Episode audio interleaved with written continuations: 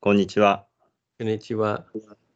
エクス国語ラジオは外国人の友達をお招きして、日本と外国の文化の違いや、えっと、今流行ってる、あの外国で流行ってるさまざまなトピックをお話しする番組です。今日はオーストラリア人の K さんをお招きして、英語教育についてお話したいと思います。Hello. Hello. あ、How are you today? I'm pretty good. How about you, Jay? Yeah, I'm good. Thank you for asking. So today I want to talk about like uh, education. I mean, education in Asia because you have many experience in. I mean, teaching experience in Asia. What do you think about? Could could you give some insights about like uh, education system in Asian countries? Yeah, so I've taught English in Korea and in China as well. Yeah.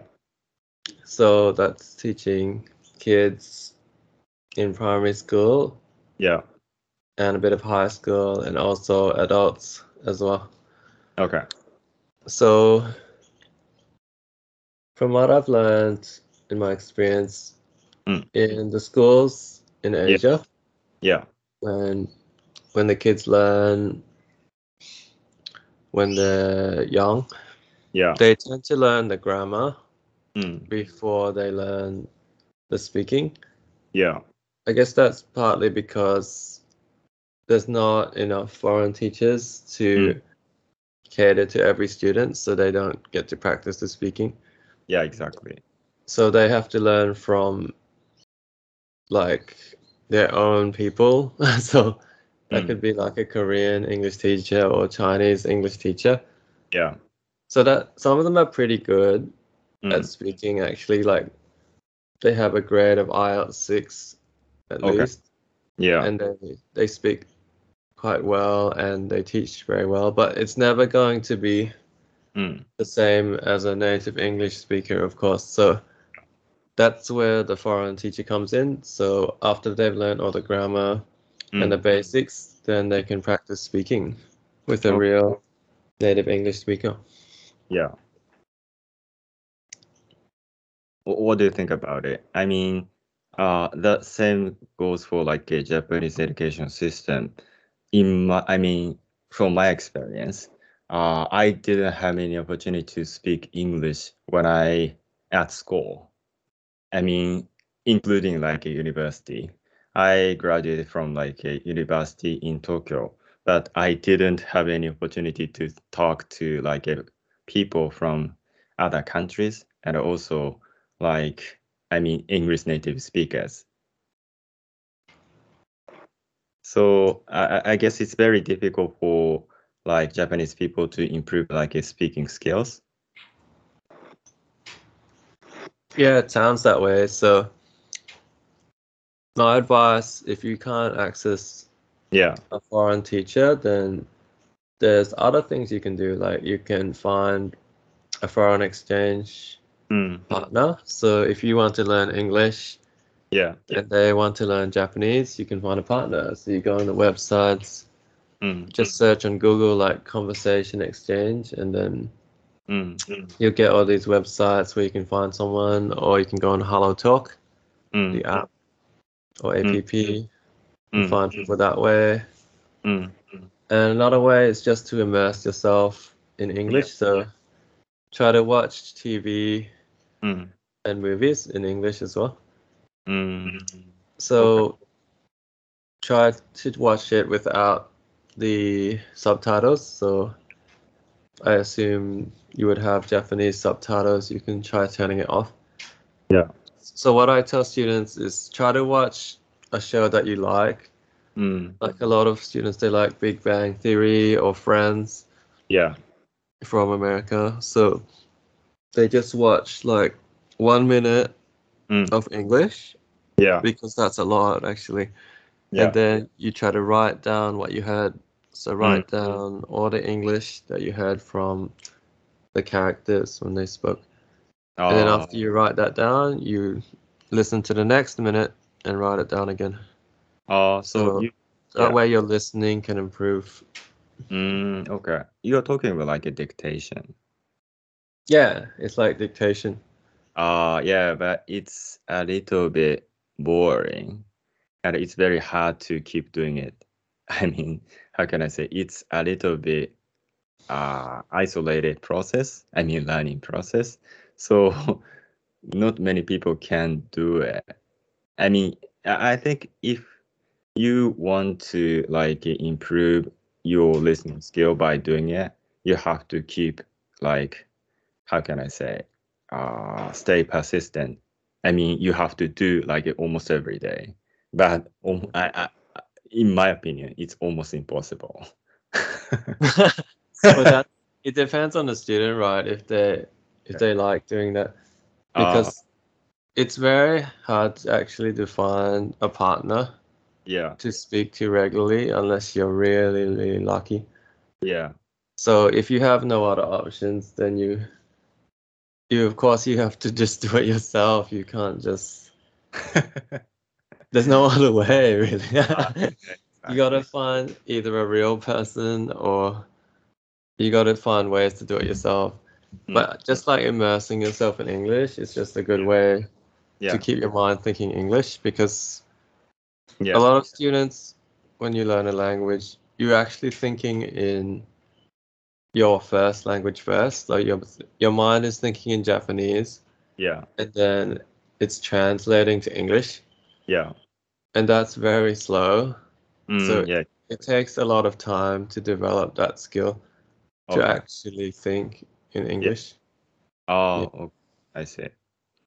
Uh, I have some, I, I have many, uh, to be honest. Uh, yeah, like Korean and Chinese friends, and some of them like speak English way better than Japanese people. So I guess there are some difference. I mean, slight, I mean, I don't know, like a slight difference between like a Japanese education system and like a Chinese or Korean education system. Of course, you don't know about like Japan, but could you give some opinion about what I say?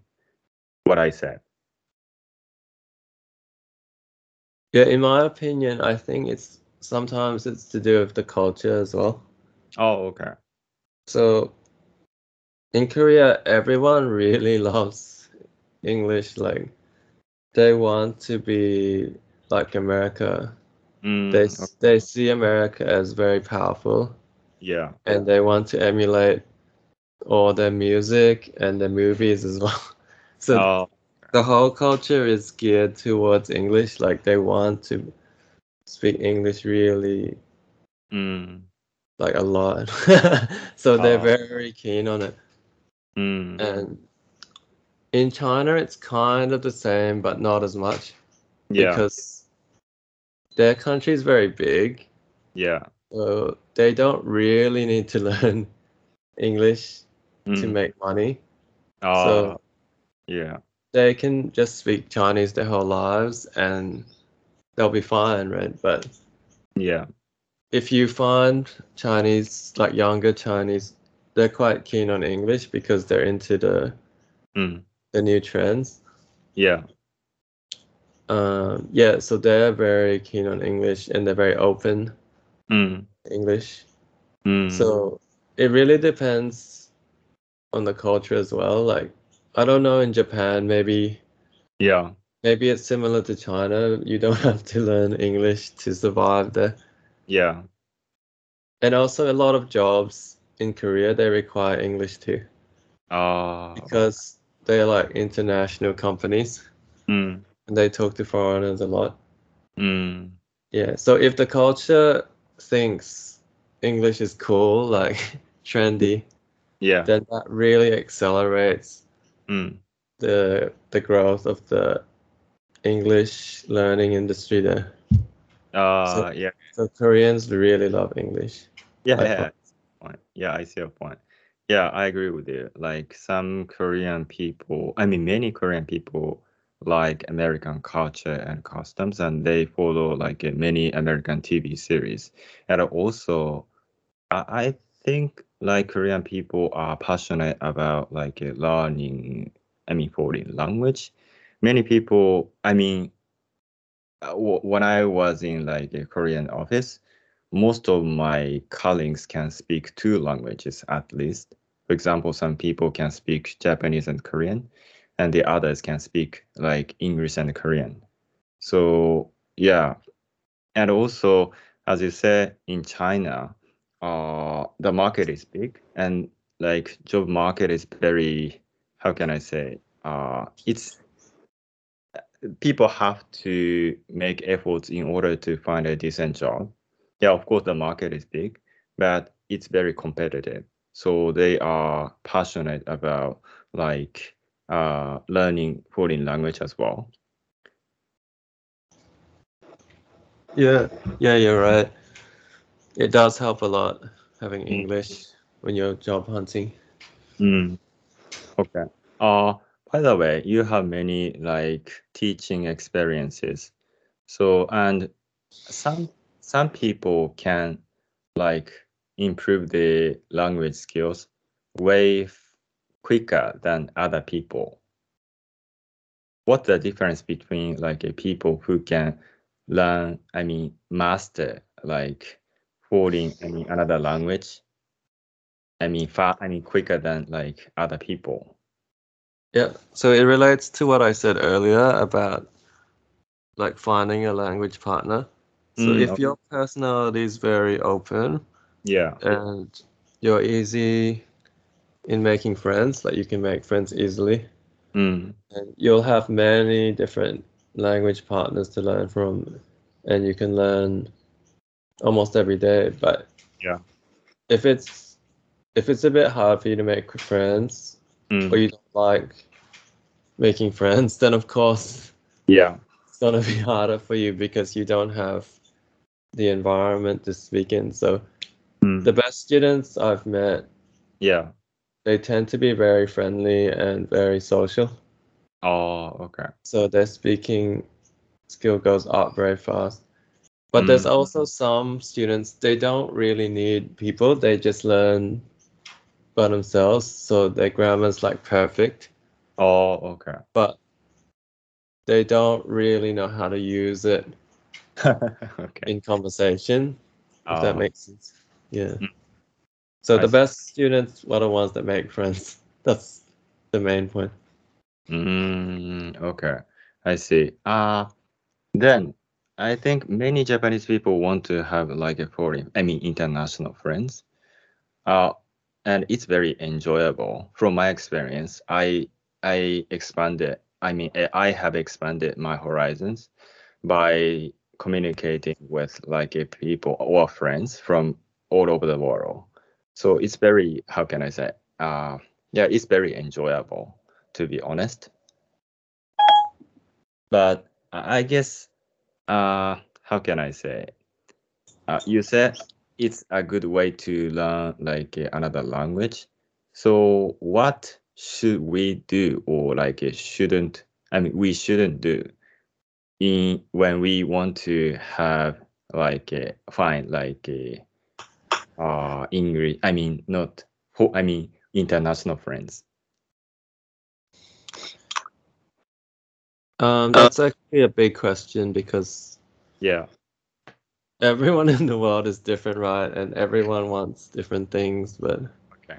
Okay. I, I guess just in general, I could say Yeah. Yeah. just be polite Mm. and also everyone's human, right? So there's a phrase, a friend in need Yeah. is a friend indeed, right? So that means if you want to make friends, you have to give them Mm. something as well. So you can't just use them as an English teacher.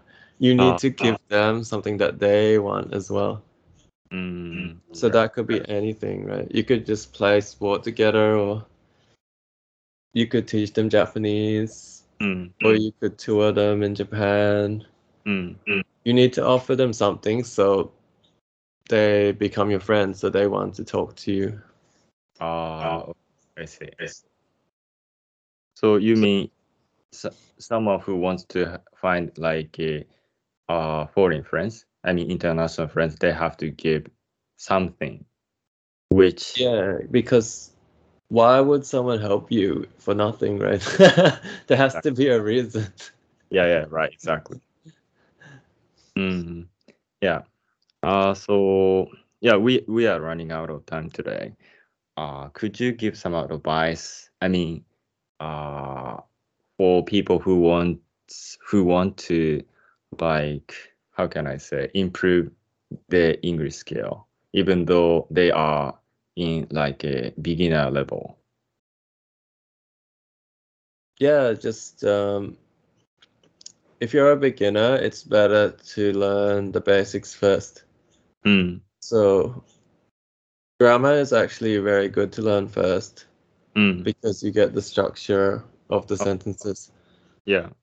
But after you learn the basics, then it's time to start like speaking and using it. Mm, So, so my advice is like af- after every lesson of learning the grammar, you have to use it mm, in a conversation. So even if it's just another Japanese person yeah. who knows English, then that's better than better than nothing. Mm. Okay, I see. Yeah, I agree with you. Yeah, makes sense. So, yeah, thank you for sharing your great idea today as well. Yeah. So, Anytime. thank you. See you next time. Yeah. See you next time, Jay. Yeah, bye bye. Bye.